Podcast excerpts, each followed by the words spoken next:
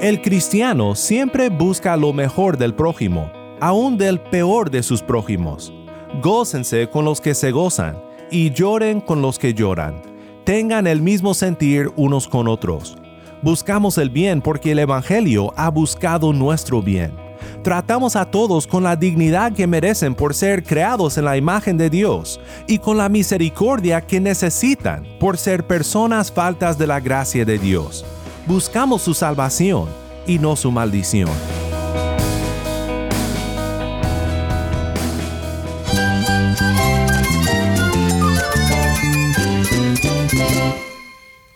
Cristo es mi todo. Cristo es el Rey del universo, es quien guía nuestras vidas. Él es grande y amoroso. Él es real. Solamente Jesucristo es nuestro Señor y Salvador. Es mía quien me fortalece. En Cristo Jesús hay esperanza, hay paz. Y nuestro Dios es un Dios de rescate. Estás escuchando a El Faro de Redención, Cristo desde toda la Biblia para toda Cuba y para todo el mundo.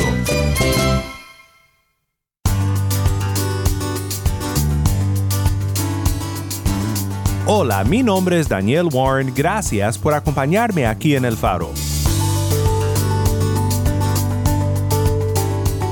Hoy concluimos nuestra serie Sacrificio Vivo, un estudio de dos semanas en Romanos 12. Hoy pensamos en algunas cualidades de la vida sacrificial que son totalmente foráneas al reino del mundo. Solo se evidencian en aquel que ha sido trasladado por Dios del reino de las tinieblas al reino de su amado Hijo, nuestro Redentor Jesús. Si tienes una Biblia, busca Romanos 12 y quédate conmigo. Antes de ir a la palabra, quiero que escuches este testimonio desde Santa Clara, Cuba. Hola, me encuentro en Santa Clara, Cuba, para compartir con un hermano. Hola Yadir, gracias por compartir este tiempo con nosotros. Me gustaría comenzar preguntándote cómo conociste a Jesús. Siempre desde chiquito yo iba a la iglesia a través de mi familia, pero eso nunca, nunca tuve, nunca llegué a tener un encuentro verdadero con Dios. Siempre recuerdo que me llevaban los domingos, pero me acuerdo que entré a la secundaria y a través de las amistades mías fueron las que me influenciaron y me aparté por completo. Fueron tiempos donde yo estaba metido en el mundo, en el pecado, y siempre a la hora de acostarme sentía un vacío en mi corazón. Siempre decía que algo me faltaba. Por mucho que por las mañanas, entre mis amistades, las fiestas, pero ya cuando llegaba la noche, en mi corazón sentía un vacío. Y me acuerdo que un día fue a la iglesia, porque mi mamá, mi, mi mamá me lo decía, ve a la iglesia, no de ahí. Y fui, estaban dando un tema, un tema hablando de Dios, personalmente a la vida de uno. Me interesó. Y esa misma noche yo había quedado en acuerdo con mi mamá. Es decir, iba a la iglesia, pero después salía. Entonces salí. Pero cuando salí, que fui a una fiesta, yo decía por dentro de mí, ¿qué yo hago aquí? No entiendo, no la veo lógica estar aquí. Me sentía mejor allí en la iglesia. Y bueno, me fui. Y al otro día era un domingo y fui por la mañana. Y ese domingo el pastor llama a las personas a que verdaderamente tengan, eh, acepten a Dios en su corazón. Y ese día yo acepté a Dios en mi corazón. Y a partir de ahí fueron viniendo bendiciones de Dios a mi vida.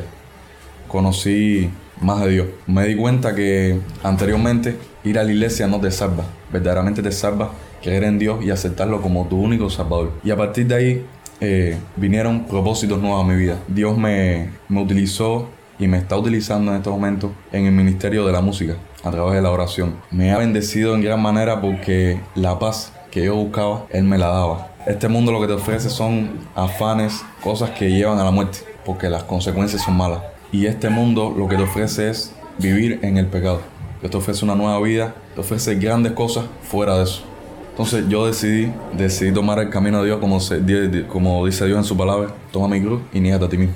Ser cristiano no es fácil. Cada día son pruebas, pero las pruebas te ayudan a crecer en fe. Y Dios te da una vida con propósito, Dios te da una vida con esperanza. De nada sirve vivir una pequeña vida para después vivir una eternidad en el infierno. Cuando Dios te ofrece es que en esta vida la dediques a adorarlo a Él verdaderamente. Amén, así es. Todo lo que toma ese lugar de Dios se llama vanidad. Y es muy precioso recordar cada día que Dios tiene que ser el centro de nuestros corazones. Y Yadir, para terminar, me gustaría que exhortaras a los oyentes del Faro, que los aconsejaras para, para que ellos tomen esta decisión o que continúen en su vida cristiana. Ustedes que están oyendo los exhorto a que hoy, hoy que están oyendo esto, tengan un momento de intimidad con Dios y le puedan decir a Dios, Padre, yo quiero que tú te muestres en mi vida, que se lo digan con fe y verán las maravillas que Dios va a hacer y verdaderamente busquen cada día a Dios. Busquen congregarse en una iglesia y buscar más a Dios. Dios les da nuevos propósitos, nuevas vidas, que no tiene nada que ver con la paz que nos da este mundo. Amén, así es. Muchas gracias, Yadir, por compartir este tiempo con nosotros. Que Dios te bendiga mucho y que continúe creciendo en tu corazón ese deseo de servirle. Gracias. Gracias, Yadir, por compartir con nosotros cómo Cristo te dio entrada al reino de su gracia.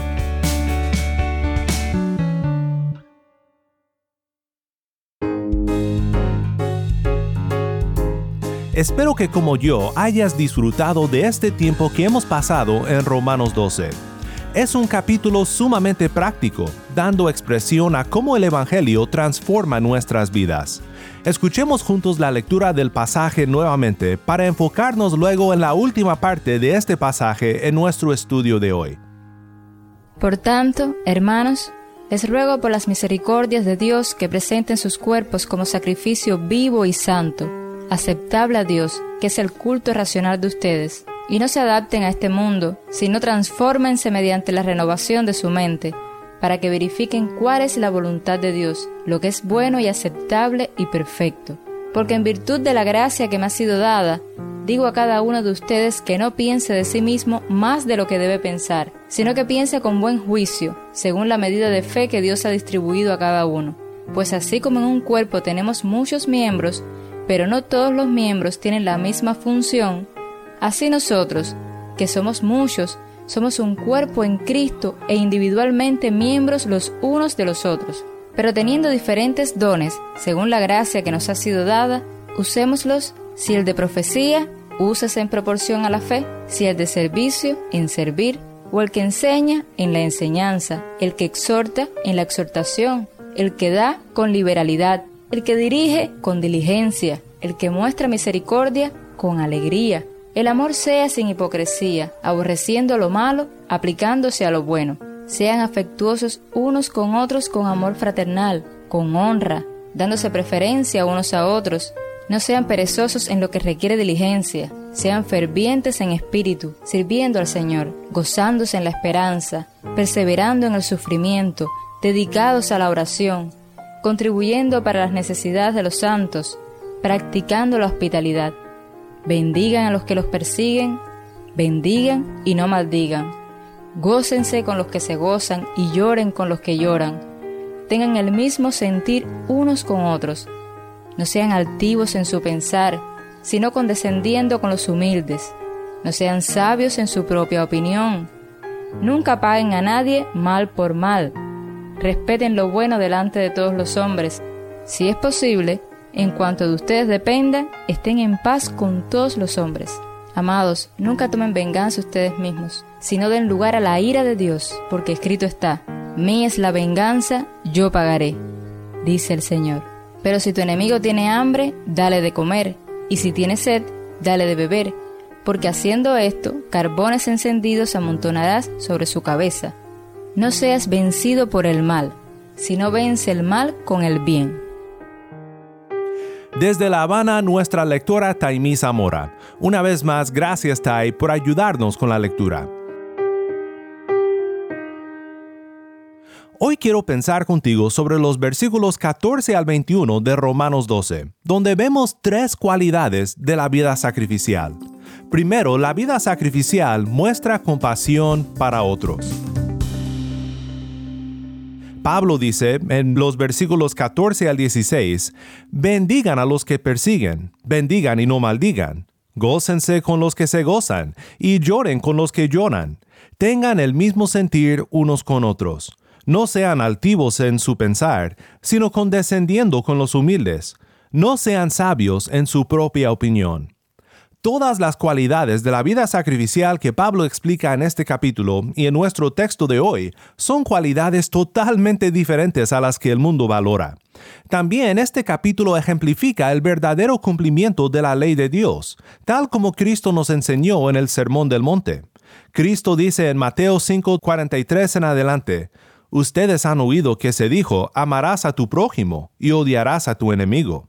Pero yo les digo, amen a sus enemigos y oren por los que los persiguen, para que ustedes sean hijos de su Padre que está en los cielos, porque Él hace salir su sol sobre malos y buenos, y llover sobre justos e injustos.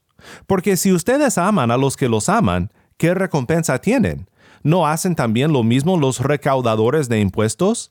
Y si saludan solamente a sus hermanos, ¿qué hacen más que otros? ¿No hacen también lo mismo los gentiles? Por tanto, sean ustedes perfectos, como su Padre Celestial es perfecto. Según como piensa el mundo, es ilógico que bendigas a uno que te haga mal. Los valores del reino están de cabeza según la lógica humana. Comentando sobre este mandamiento que recibimos de Jesús y que Pablo repite aquí, dice J.C. Ryle, si el espíritu de estos diez versículos fuera más continuamente recordado por verdaderos creyentes, recomendarían el cristianismo al mundo mucho más de lo que ahora lo hacen. No debemos de pensar que ninguna palabra de este pasaje es insignificante. No lo son. Es la atención al espíritu de este pasaje que hace que nuestra religión sea hermosa y es el descuido de las cosas que contiene que deforma nuestra religión. Perfecta cortesía, bondad, ternura y consideración para otros son de los más grandes ornamentos al carácter del Hijo de Dios. Este mundo puede entender estas cosas si no puede entender la doctrina. No hay religión en la grosería, la aspereza, la brusquedad ni la falta de cultura. La perfección del cristianismo práctico consiste en atender a los pequeños deberes de la santidad, como también a los grandes. La raíz de la verdad que estos versículos expresan es el Evangelio. Cuando nosotros recordamos que hemos sido rescatados por Cristo cuando aún éramos enemigos de Dios, ¿cómo podemos maldecir a los que nos hacen mal? Bien dice R.C. Sproul que maldecir a otros no simplemente significa insultarles, sino que deseas que Dios les consigne su ira y castigo no mitigado para siempre en el infierno. Que alguien desee la maldición de otra alma es un agravio impensable contra la gracia de Dios. ¿Quién soy yo para desear que otro sea condenado cuando yo he sido salvo de la condenación solo por la gracia de Dios y por la obra que Cristo ha hecho en mí? Es otra cosa que Dios en su santidad y su justicia condene. Cuando Él lo hace, podemos estar seguros de que la condenación es perfectamente justa y de acuerdo con toda justicia. El cristiano siempre busca lo mejor del prójimo, aun del peor de sus prójimos. Gócense con los que se gozan y lloren con los que lloran. Tengan el mismo sentir unos con otros. Buscamos el bien porque el Evangelio ha buscado nuestro bien.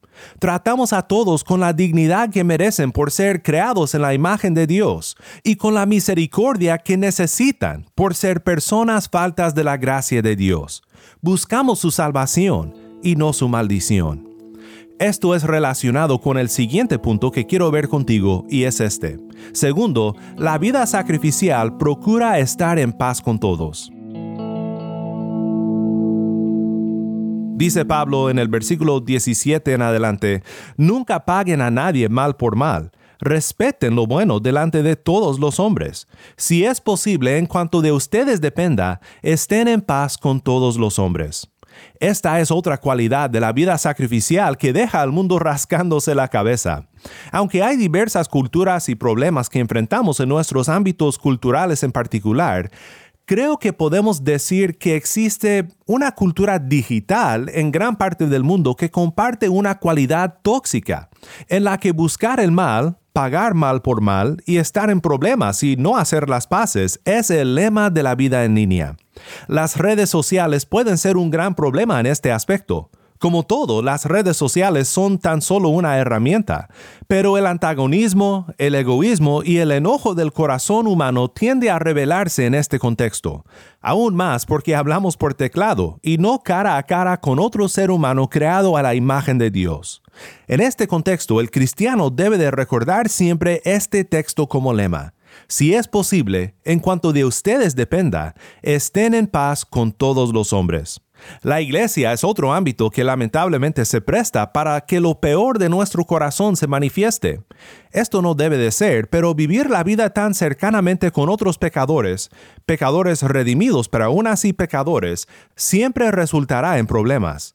Por eso debemos de siempre procurar que la paz y la gracia reine, y que el perdón que hemos recibido de Cristo nuestro Redentor se manifieste en el perdón que extendemos a otros. El apóstol Pedro escribe lo siguiente en 1 de Pedro 3, 8 al 12. En conclusión, sean todos de un mismo sentir, compasivos, fraternales, misericordiosos y de espíritu humilde, no devolviendo mal por mal o insulto por insulto, sino más bien bendiciendo, porque fueron llamados con el propósito de heredar bendición, porque el que desea la vida, amar y ver días buenos, refrene su lengua del mal y sus labios no hablen engaño, apártese del mal y haga el bien, busque la paz y sígala, porque los ojos del Señor están sobre los justos y sus oídos atentos a sus oraciones, pero el rostro del Señor está contra los que hacen el mal. Esto último que dice Pedro, que el rostro del Señor está contra los que hacen mal, nos lleva a nuestro último punto en Romanos 12. Tercero, la vida sacrificial confía en la justicia de Dios. Amados, nunca tomen venganza ustedes mismos, sino den lugar a la ira de Dios, porque escrito está, Mía es la venganza, yo pagaré, dice el Señor. Pero si tu enemigo tiene hambre, dale de comer, y si tiene sed, dale de beber, porque haciendo esto, carbones encendidos amontonarás sobre su cabeza. No seas vencido por el mal, sino vence el mal con el bien. Romanos 12, 19 al 21. Pablo cita dos pasajes aquí, un pasaje de Deuteronomio y un pasaje de Proverbios. Una función de citas en la Biblia es que en una cultura oral, cuando muchos tenían pasajes memorizados, pasajes muy grandes, una cita de un solo versículo traería a la mente todo el contexto, mucho más que ahora en nuestro día.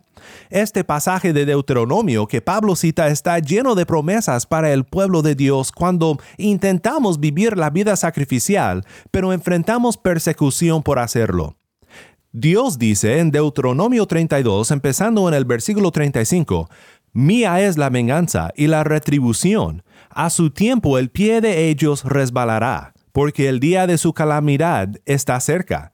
Ya se apresura lo que les está preparado porque el Señor vindicará a su pueblo y tendrá compasión de sus siervos, cuando vea que su fuerza se ha ido y que nadie queda, ni siervo ni libre. Entonces él dirá, ¿dónde están sus dioses, la roca en que buscaban refugio? que comían la grasa de sus sacrificios y bebían el vino de su libación? Que se levanten y los ayuden, que sean ellos su refugio. Vean ahora que yo, yo soy el Señor, y fuera de mí no hay Dios. Yo hago morir y hago vivir, yo hiero y yo sano, y no hay quien pueda librar de mi mano. Ciertamente alzo a los cielos mi mano y digo, como que vivo yo para siempre, cuando afile mi espada flameante y mi mano empuñe la justicia, me vengaré de mis adversarios, y daré el pago a los que me aborrecen. Embriagaré mis flechas con sangre, y mi espada se hartará de carne, de sangre de muertos y cautivos, de los jefes de larga cabellera del enemigo. Regocíjense naciones con su pueblo, porque él vengará la sangre de sus siervos traerá venganza sobre sus adversarios y hará expiación por su tierra y su pueblo. Nuevamente esto fue Deuteronomio 32, 35 al 43. Este último versículo nos recuerda que la venganza de Dios viene sobre los adversarios, pero nosotros que fuimos adversarios, por su divino amor y por el don de la fe que nos ha dado, hemos recibido expiación, porque su venganza contra nosotros fue derramada sobre Cristo en la cruz del Calvario. Luego dice Pablo, pero si tu enemigo tiene hambre, dale de comer, y si tiene sed, dale de beber, porque haciendo esto, carbones encendidos amontonarás sobre su cabeza. Aquí Pablo cita Proverbios 25, 21 al 22, que dice, Si tu enemigo tiene hambre, dale de comer pan, y si tiene sed, dale a beber agua porque así amontonarás brasas sobre su cabeza, y el Señor te recompensará. ¿Cómo debemos de entender esta referencia? Algunas traducciones de la Biblia interpretan la frase sobre los carbones encendidos o las brasas y simplemente traducen la frase a algo parecido a harás que su cara arda de vergüenza. Siempre es difícil de interpretar frases como estas cuando no siempre sabemos exactamente a qué se refería la metáfora en la cultura de los primeros oyentes, pero hay dos interpretaciones prominentes sobre este versículo. La primera toma la frase con referencia a aumentar la culpa del enemigo. La lógica es esta. Si la ira de Dios viene sobre tu enemigo y tú le muestras bondad, aún peor será su castigo. Pero esto no parece ser muy probable, debido a que, como en todo el pasaje, somos llamados a buscar el bien de nuestro prójimo, incluso el bien de nuestro enemigo, y a vencer el mal con el bien. El segundo es mucho más probable, y es un hermoso ejemplo de cómo aún en medio de la persecución, nuestra respuesta a la adversidad puede promover el reino de Dios, la gloria del Señor y el mensaje redentor de la gracia de Cristo. Charles Hodge explica, Amontonar carbones encendidos sobre alguno es un castigo que ninguno puede resistir, debe ceder a ello. La bondad no es menos efectiva. El enemigo más maligno no puede resistirla. Entonces el verdadero método cristiano para subyugar a un enemigo es vencer al mal con el bien. Esta interpretación tan apropiada al todo el contexto parece ser necesaria debido al siguiente versículo, que es una repetición de lo anterior en términos más sencillos y generales. Aquí Hodge se refiere a no sean vencidos por el mal, sino vencen al mal con el bien. Continúa diciendo el sentimiento que el versículo expresa en esta interpretación disfruta de más armonía con el espíritu del Evangelio. Esta es una buena manera de concluir lo que hemos visto en Romanos 12. La vida sacrificial en todos sus sentidos debe de manifestar armonía con el espíritu del Evangelio, porque es el Evangelio de libre gracia en Cristo Jesús que nos conmueve a tal estilo de vida.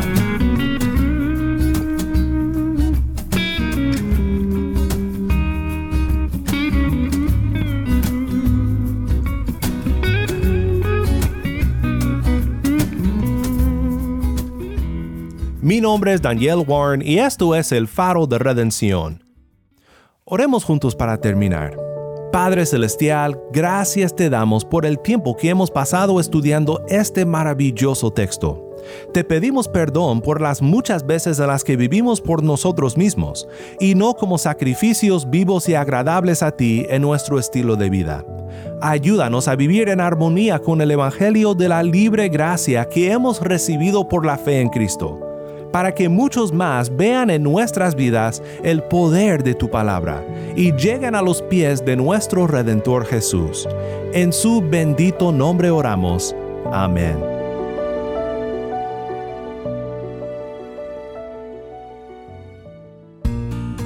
Si estás escuchando por el podcast, te quiero agradecer por tu ayuda en hacer que crezca la audiencia del faro.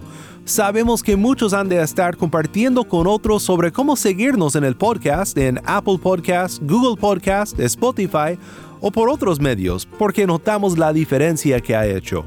Si no lo has hecho, te pido que compartas esta semana con un amigo sobre cómo puede escuchar el faro de redención en el podcast o en la página web. También estamos en WhatsApp. Nuestro número es 1786 373 4880. Nuevamente nuestro número de WhatsApp 1-786-373-4880. Envíanos un mensaje de voz, nos encantaría saber de ti. Gracias una vez más por tu fiel sintonía. Para más información sobre este ministerio y sobre cómo puedes ser parte de nuestra misión de alcanzar a Cuba con el mensaje de Cristo en toda la Biblia, visita nuestra página web elfaroderedención.org. elfaroderedención.org.